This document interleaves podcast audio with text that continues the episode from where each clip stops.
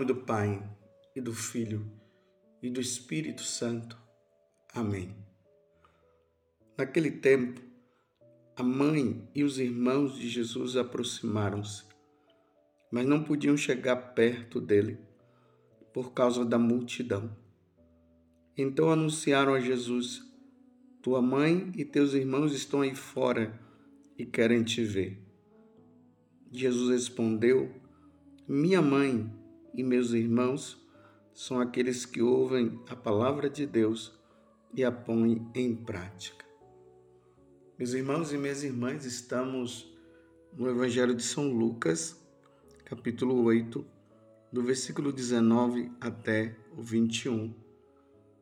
E Jesus está pregando, anunciando a boa nova do reino de Deus. Está ali sempre acompanhado de multidões. Mas aqui tem um detalhe importante. No momento em que Jesus está diante daquela multidão, anunciando a boa nova, eis que aparece Nossa Senhora e junto com ela os chamados irmãos de Jesus. E aqui surge uma questão.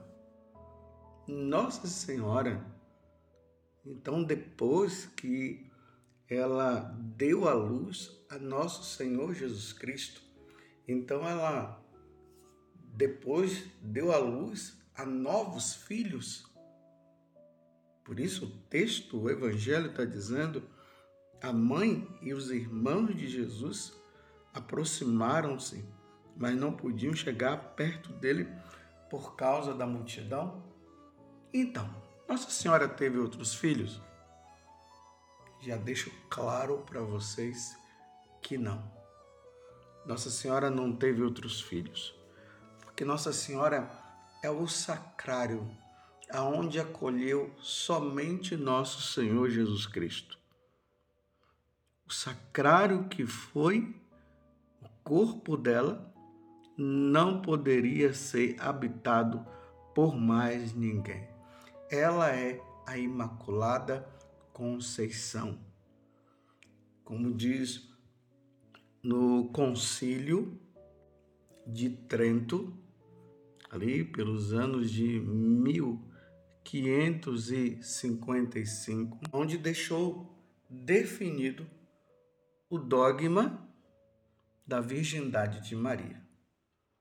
Então, Nossa Senhora, ela é virgem antes do parto, no parto e, do, e após o parto. Nossa Senhora não concebeu outro filho a não ser Jesus Cristo, somente Jesus. Mas se ela não teve outros filhos, que, que o texto, por que, que o Evangelho, em alguns momentos, falam que os irmãos de Jesus estavam ali, os irmãos de Jesus vieram para perto dele. Por quê? Aqui uma coisa importante que nós precisamos saber. As duas línguas que Jesus falava, que era o hebraico e o aramaico, nestas duas línguas não se usava a palavra primo. Para os judeus, todos eram irmãos. Existiam os irmãos de sangue e existiam também os irmãos enquanto parentes. Aí os primos, as pessoas mais próximas eram chamadas de irmãos, todos eram irmãos. E só os gregos falavam de irmãos, mas eles quiseram, na tradução, quando fizeram os escritos na língua grega, eles quiseram conservar a linguagem que os judeus usavam para os parentes mais próximos, que eram irmãos. Por exemplo, no livro do Gênesis, quando fala de Caim, e Abel, E isso está lá no, no capítulo 4, versículo 9. Lá diz assim: livro do Gênesis, capítulo 4, versículo 9. O Senhor disse a Caim: Onde está teu irmão Abel? Caim respondeu: Não sei. Sou porventura eu o guarda de meu irmão? Então aqui você vê bem claro que Caim e Abel, eles eram irmãos de sangue. Porém, no capítulo 13 do livro do Gênesis, versículo 8, lá vai dizer assim: Abraão disse a Ló: Rogo-te que não haja discórdia entre mim e ti, nem entre os nossos pastores, pois somos irmãos. Lembramos que Abraão e Ló, eles eram primos, porém, na língua hebraica não comportava essa palavra primo, por isso eles chamavam de irmãos. Mas na verdade, quem eram então Tiago, José, Judas? Eles que eram chamados os irmãos de Jesus. Como é que nós então podemos é, dizer que eles não eram irmãos de sangue? Em Mateus 27, versículo 56, lá diz assim: Entre elas se achavam Maria Madalena e Maria, mãe de Tiago e de José, e a mãe dos filhos de Zebedeu.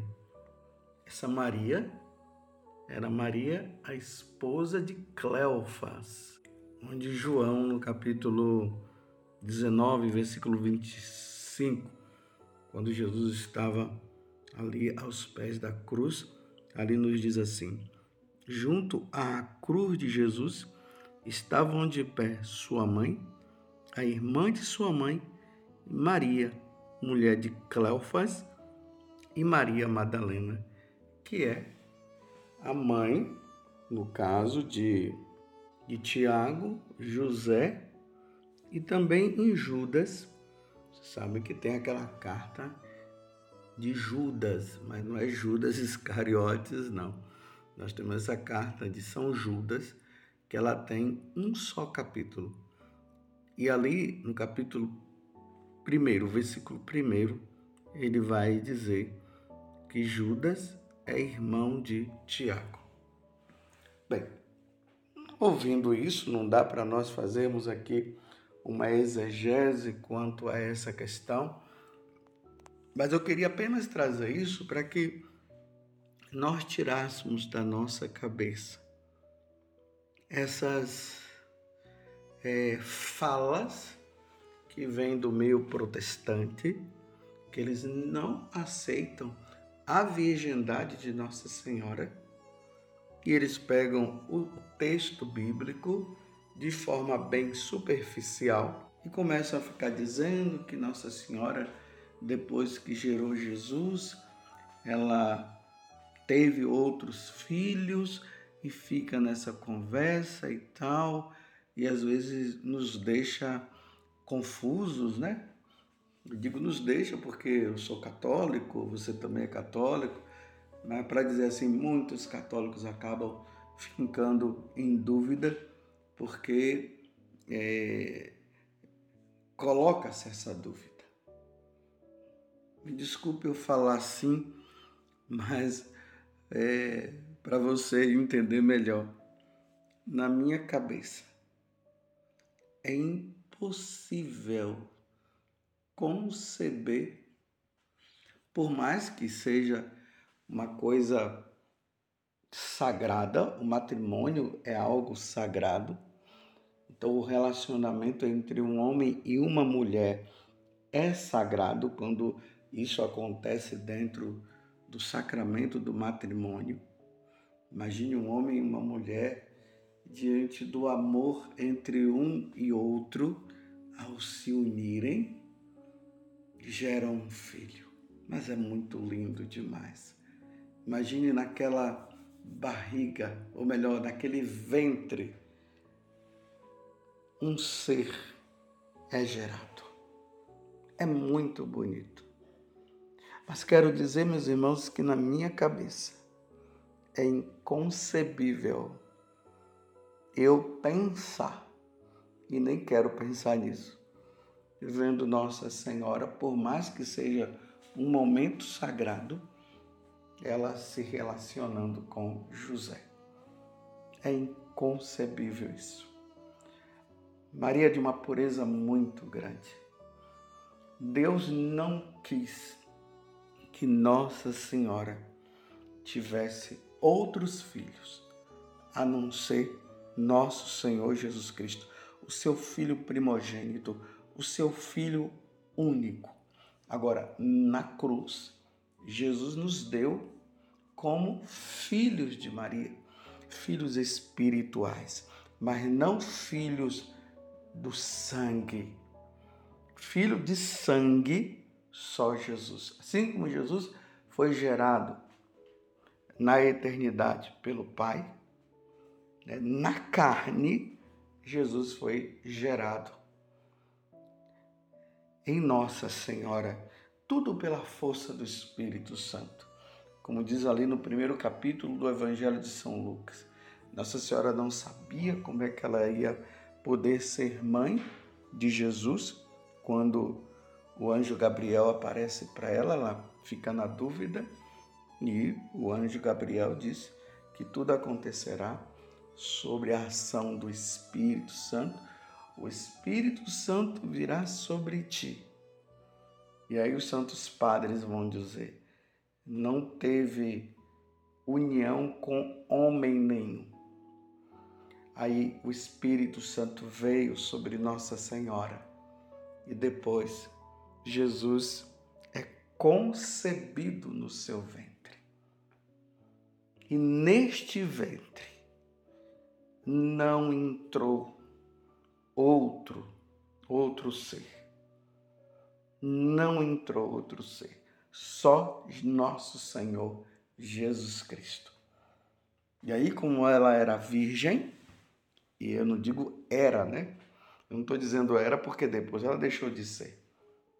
Estou dizendo, ela era virgem neste momento, como diz lá em, no profeta Isaías, no capítulo 7, uma virgem conceberá e dará à luz a um filho.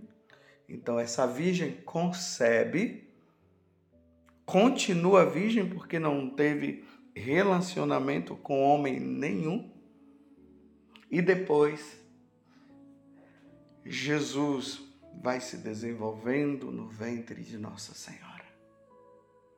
Até que chega o dia em que ela dá a luz. Esse momento em que Nossa Senhora dá a luz é um mistério. Ela dá a luz a nosso Senhor e ela continua virgem. Os santos padres vão nos dizer isso claramente. Não houve rompimento nenhum. Jesus nasce e ela continua intacta. Que mistério maravilhoso, meus irmãos. Que coisa maravilhosa. E depois, agora, ela passa, claro, a ser mãe, cuida de nosso Senhor, dá o leite para ele, cuida de Jesus, faz tudo. E depois não acontece de Nossa Senhora ter relacionamento com José para gerar outros filhos. E vocês viram aqui alguns textos que eu trouxe na língua hebraica. Não se falava de primo, todos eram irmãos. Não existia isso para eles, mas para nós, nós temos, né? Temos os irmãos de sangue e aquelas pessoas ali que são gerados pelos nossos parentes, nós chamamos eles de primos, mas para os hebreus, para os judeus, todos eram irmãos. Então, quando aqui no evangelho de hoje diz a mãe e os irmãos de Jesus, vocês veem que eles não dizem a mãe e os filhos de Nossa Senhora estão aí. Ele diz a mãe, a sua mãe, que é a mãe de Jesus, e os irmãos de Jesus. Aproximaram-se e nós já vimos aqui quem eram esses irmãos, esses parentes mais próximos de nosso Senhor Jesus Cristo. E aí, isso nos deixa mais claro para nós caminharmos sem ficarmos criando essas dúvidas dentro de nós que Maria teve outros filhos, ela não teve. Nossa Senhora só teve Jesus Cristo, o nosso Rei, o nosso Salvador, o nosso Deus. Jesus, de natureza divina, é concebido no seio de Nossa Senhora e ali ele adquire a natureza humana. O Verbo divino se fez carne e habitou no meio de nós. Coisa bonita, que coisa maravilhosa. Quando o Espírito Santo vem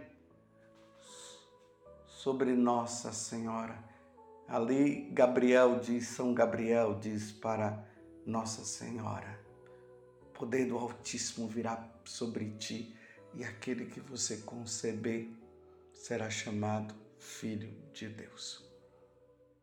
Que coisa maravilhosa essa graça de Nossa Senhora ter gerado nosso Senhor Jesus Cristo. Mas aqui eu quero me estender um pouquinho. Imagina as mulheres que têm essa graça de gerar, de conceber no ventre dela os filhos de Deus, os futuros filhos de Deus. Vivemos tempos difíceis, meus irmãos, e eu quero aproveitar este momento. Rezemos por todas as nações, rezemos pelo Brasil, essas situações de aborto que vai e que vem, é, é, é difícil. Mas quero dizer para vocês uma coisa. Nós católicos, nós católicos, jamais aceitaremos o aborto. Jamais. Porque o mandamento da lei de Deus é: não matarás. Quantas nações já chegaram a legalizar? mas os católicos serão sempre contra.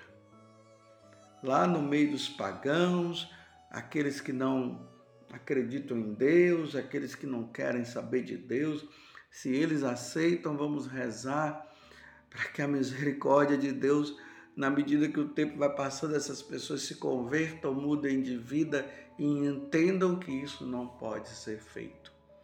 Porque esse é um dos pecados que clamam a Deus quando uma mulher mata uma criança no seu ventre.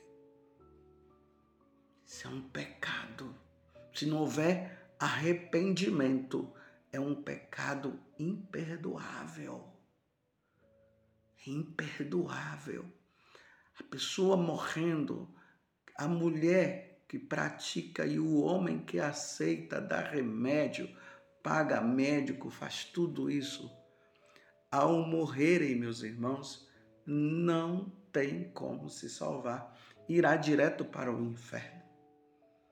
Porque é inconcebível no coração de Deus se matar uma pessoa e muito mais matar uma pessoa inocente no ventre. Por causa disso, nós católicos nunca aceitaremos a legalização, a lei do aborto, a aprovação do aborto. Se um católico aprova, ele já não é mais católico, porque ele já está no plano de ir contra um mandamento da lei de Deus: não matarás. E quando Deus diz não matarás, é não matarás. Você está entendendo? Então voltemos ao, ao Evangelho. Nossa Senhora só teve Jesus, e aqui estão os parentes, e no final desse evangelho, para completar, Jesus vai nos dizer o seguinte: Minha mãe e meus irmãos são aqueles que ouvem a palavra de Deus e a põem em prática. Com Jesus se forma agora uma nova família, uma família espiritual. No batismo, nós nos tornamos filhos de Deus por adoção, porque Jesus é o filho por excelência, ele é o primogênito. E depois, nós, quando morremos com Cristo no batismo e renascemos, aí nós renascemos como filhos de Deus, mas filhos adotivos por meio de nosso Senhor Jesus Cristo. E se o Evangelho está dizendo, Jesus se refere dizendo que os irmãos dele, a mãe dele, são todos aqueles que ouvem a palavra de Deus e a põem em prática, então, meus irmãos, vamos pôr em prática. Nós, católicos, jamais aceitaremos essa questão de aborto, aí querem aliviar, dizendo que é uma interrupção da gravidez. Essa interrupção, na verdade, é matar mesmo a criança, mas ninguém usa esse nome e nós jamais iremos aceitar. Gravidez até o fim. Uma criança será sempre bem-vinda no seio de uma mulher. Louvado seja nosso Senhor Jesus Cristo para sempre seja louvado, e a sua mãe, Maria Santíssima.